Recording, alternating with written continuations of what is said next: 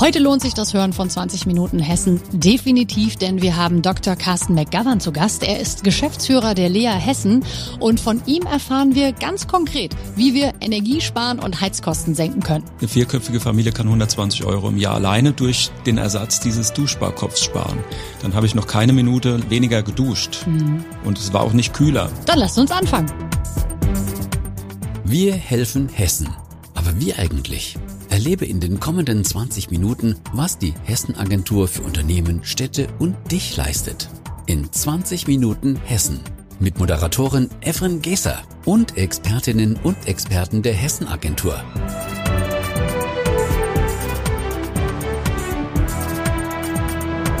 Hallo und herzlich willkommen zur Episode 8 von 20 Minuten Hessen. Was haben wir in den vergangenen Folgen schon alles gelernt? Vor allen Dingen, was die Hessen-Agentur macht, woraus sie besteht und dass die Hessen Trade and Invest GmbH eine Tochter der Hessen-Agentur ist. Und heute freuen wir uns, eine weitere Tochter der Hessen-Agentur vorstellen zu können. Es ist die jüngste Tochter, die Lea Landesenergieagentur Hessen GmbH.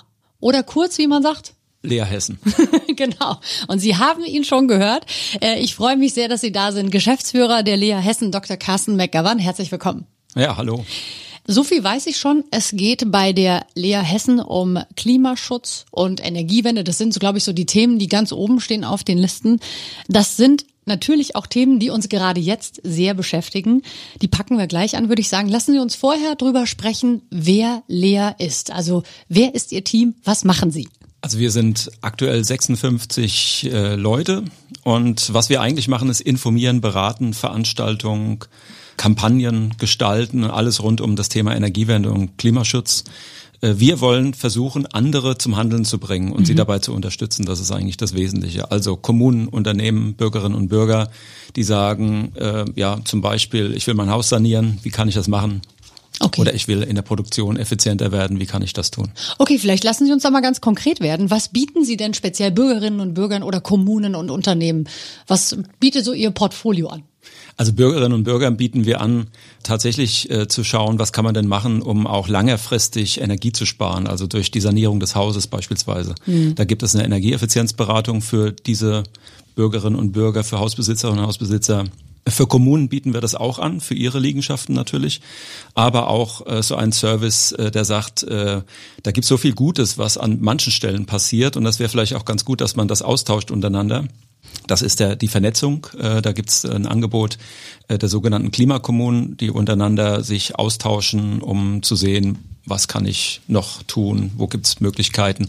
Zum Beispiel im Bereich der Nahmobilität, also beim Fußgänger- und Fahrradverkehr oder vielleicht auch im Bereich der Erzeugung von erneuerbarer Energie äh, auf den Dächern der Kommunen. Hm. Erwische ich Sie jetzt sehr kalt, wenn ich frage, wie viele Klimakommunen wir denn schon haben bei uns in Hessen? Also über 360 mhm. von 440. Äh, die genaue aktuelle Zahl weiß ich ja. gar nicht, ist jedenfalls stark gestiegen in den letzten Jahren. Gott sei Dank. Äh, weil die alle gesagt haben, da muss man was tun. Mhm, okay. Und diese Klimakommunen, die unterstützen sich auch gegenseitig oder äh, was, was passiert in so einer Klimakommune?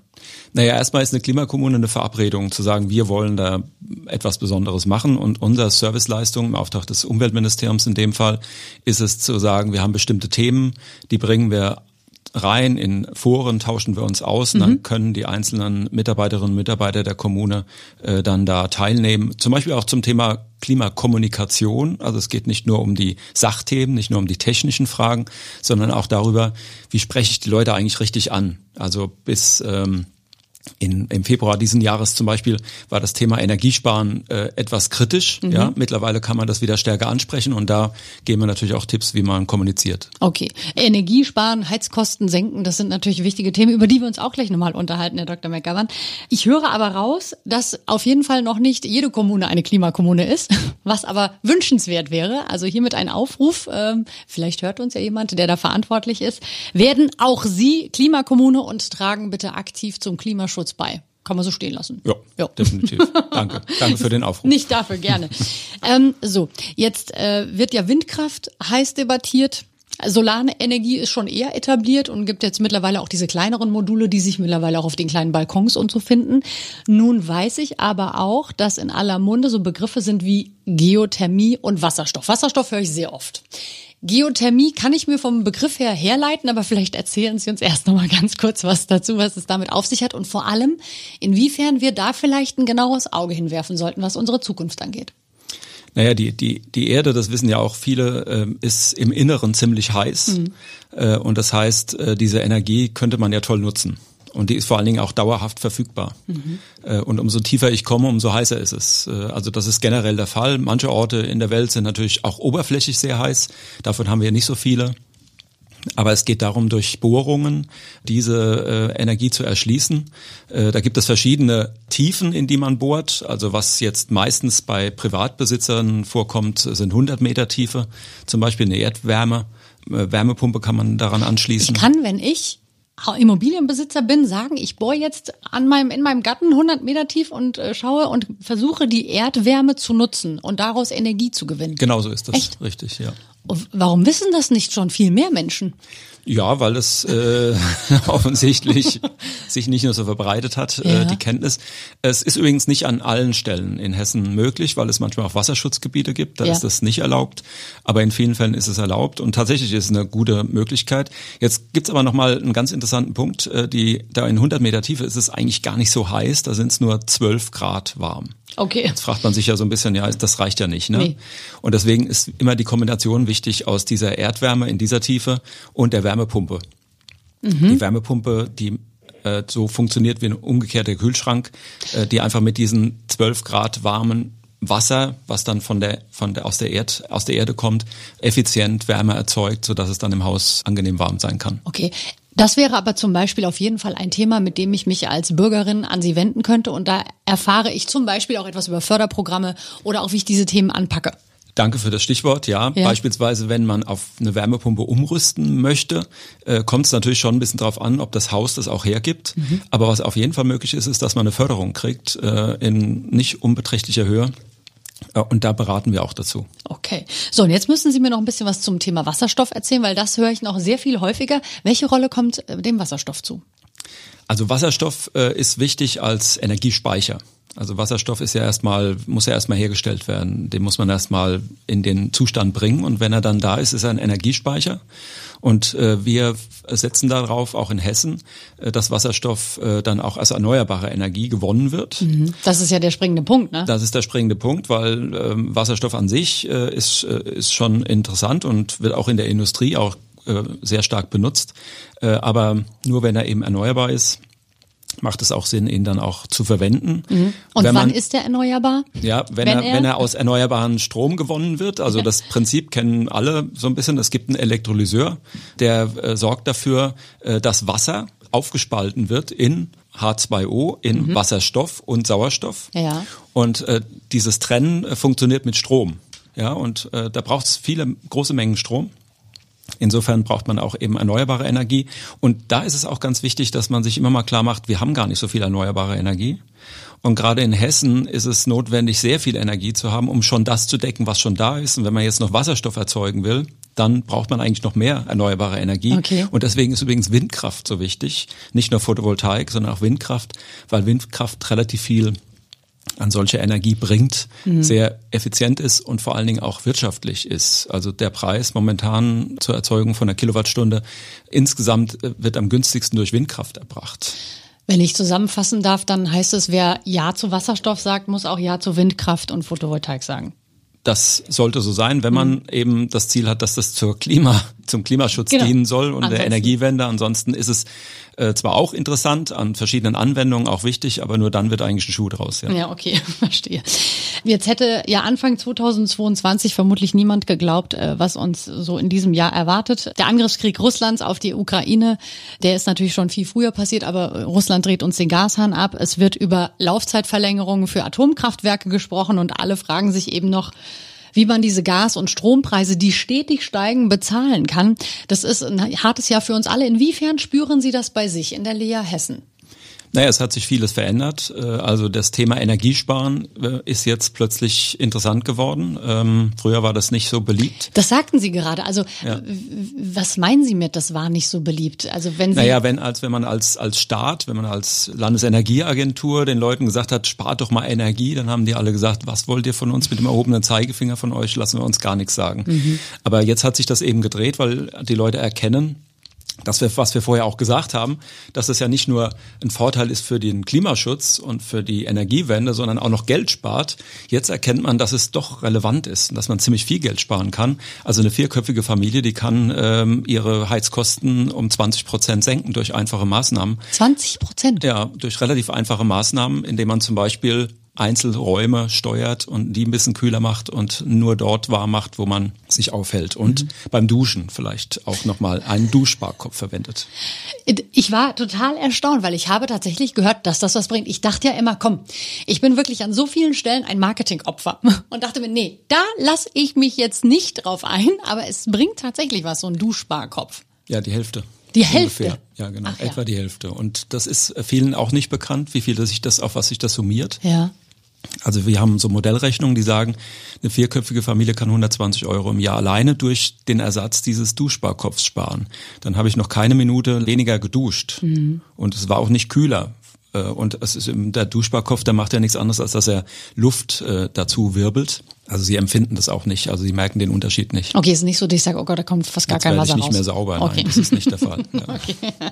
Ähm, ja, da sind wir auch schon bei dem wichtigen Punkt. Ich meine, wenn ich Sie schon mal hier habe als Geschäftsführer der Lea Hessen, was kann ich denn persönlich tun, um Heizkosten zu senken, um meinen Energieverbrauch zu sparen, außer zum Beispiel dem Duschsparkopf? Also Sie können beispielsweise ähm, die Heiztemperatur um ein Grad oder zwei Grad senken und die Faustformel sagt immer, ein Grad ist sechs Prozent weniger weniger Heizkosten.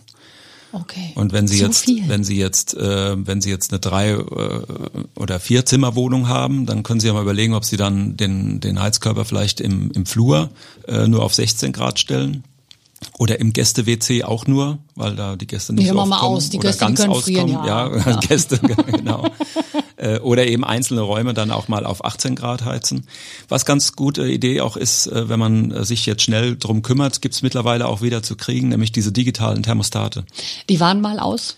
Ja, die wurden, die wurden ziemlich nachgefragt Okay. äh, auf dem Markt, äh, weil die Leute verstanden haben, dass das eigentlich ganz schlau ist, dass ich mir das einstelle. Ich kann ja beim digitalen Thermostat jede einzelne Heizung so steuern, dass zum Beispiel sage, eine Nachtabsenkung programmiere ich da ein. Also von 12, äh, von 22 Uhr bis morgens um fünf oder sechs ist es dann in dem Zimmer nur 16 oder 17 Grad und heizt dann erst wieder hoch. Und äh, man vergisst es auch nicht, weil das Gerät, das macht es automatisch und äh, man stellt dann nicht abends fest, oh je, jetzt habe ich mal wieder den Heizkörper auf, auf fünf gelassen. Das ist übrigens Ja. auch ein Tipp. Ja. Ähm, Heizkörper, Sie haben vielleicht auch so einen Heizkörper, wo so fünf Zahlen draufstehen. Weiß ich nicht, so Thermostate. Ähm, ja, wobei wir, wir regeln das dann irgendwie ach, zentral direkt. von so einem Ding. Ja, klar, gibt's auch. Genau. Also was heißt wir, mein ja, Mann? Ja. Genau, also das, das ist der zentrale, die zentrale Einstellung und viele haben diese Genau, die Heizthermostate einzeln, von ja. 1 bis 5, 1 ist 16, 8, 2 ist 18 Grad und 3 ist 20 Grad. Mhm. Und man muss den Heizkörper gar nicht voll aufdrehen, weil der heizt immer bis zu der Temperatur sowieso voll.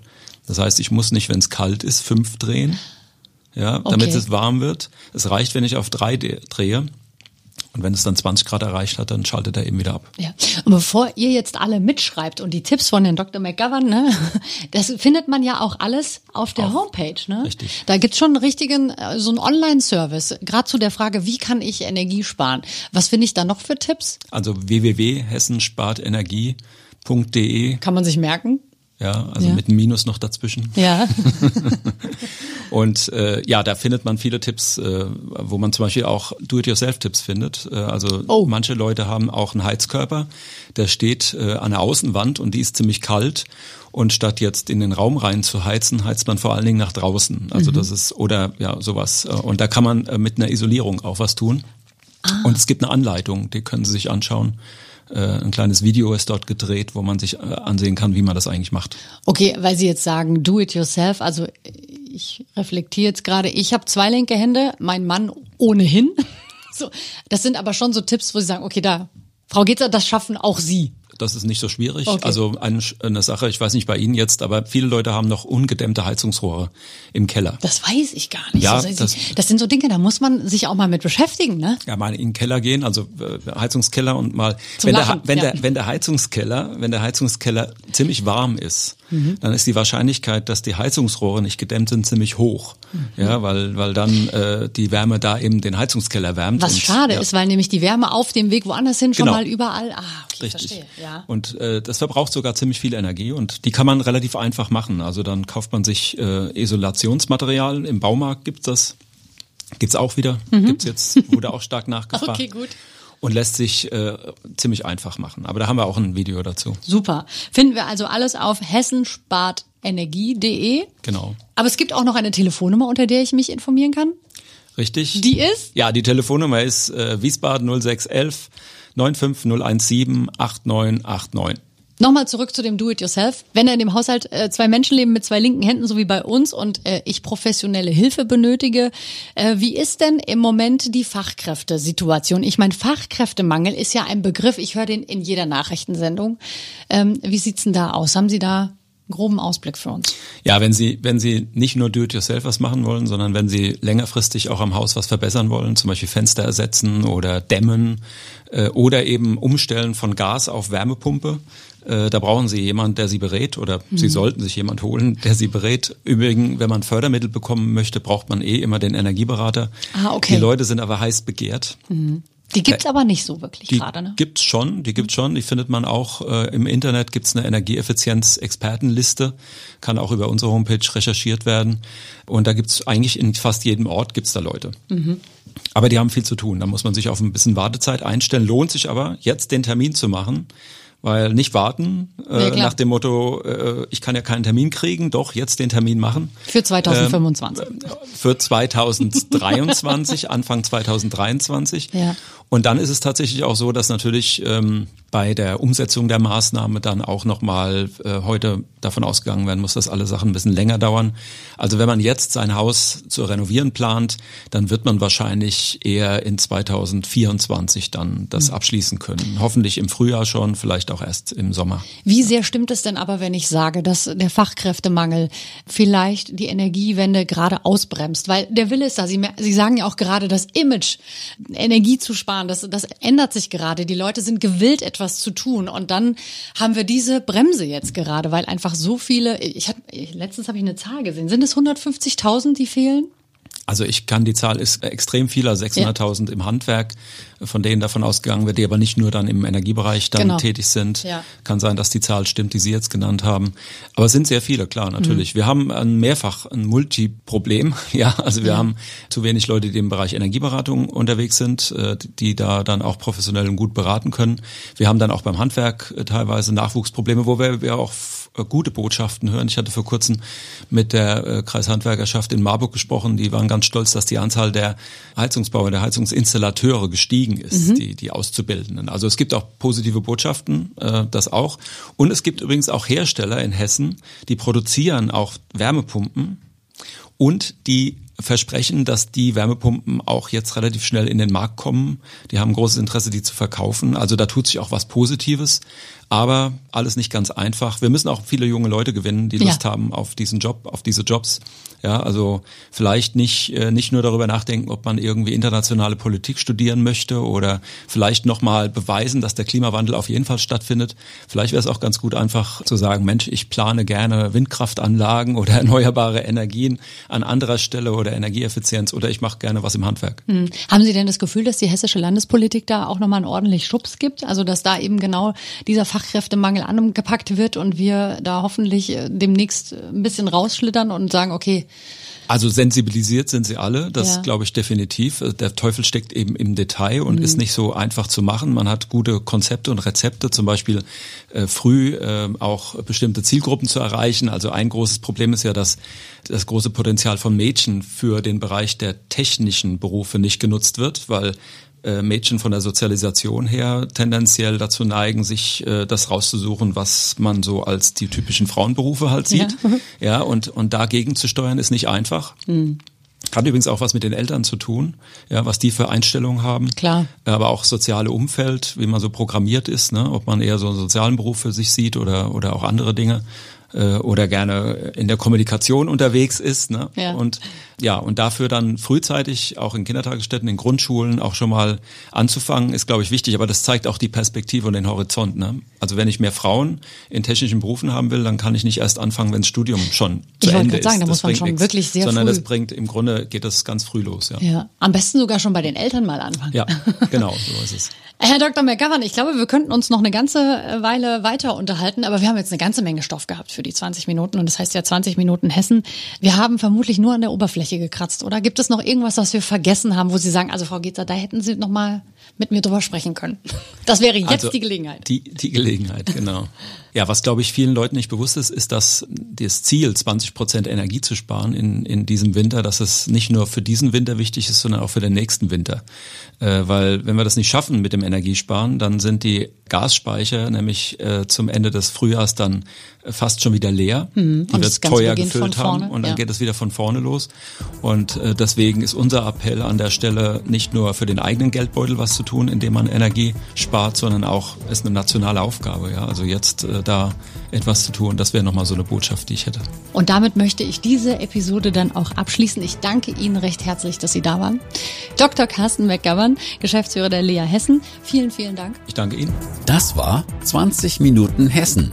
Mehr Hessen-Agentur gibt es in den kommenden Folgen und auf unseren Social-Media-Angeboten, also bei Facebook, Twitter und Instagram sowie auf hessen-agentur.de und unserem Blog hessisch.de.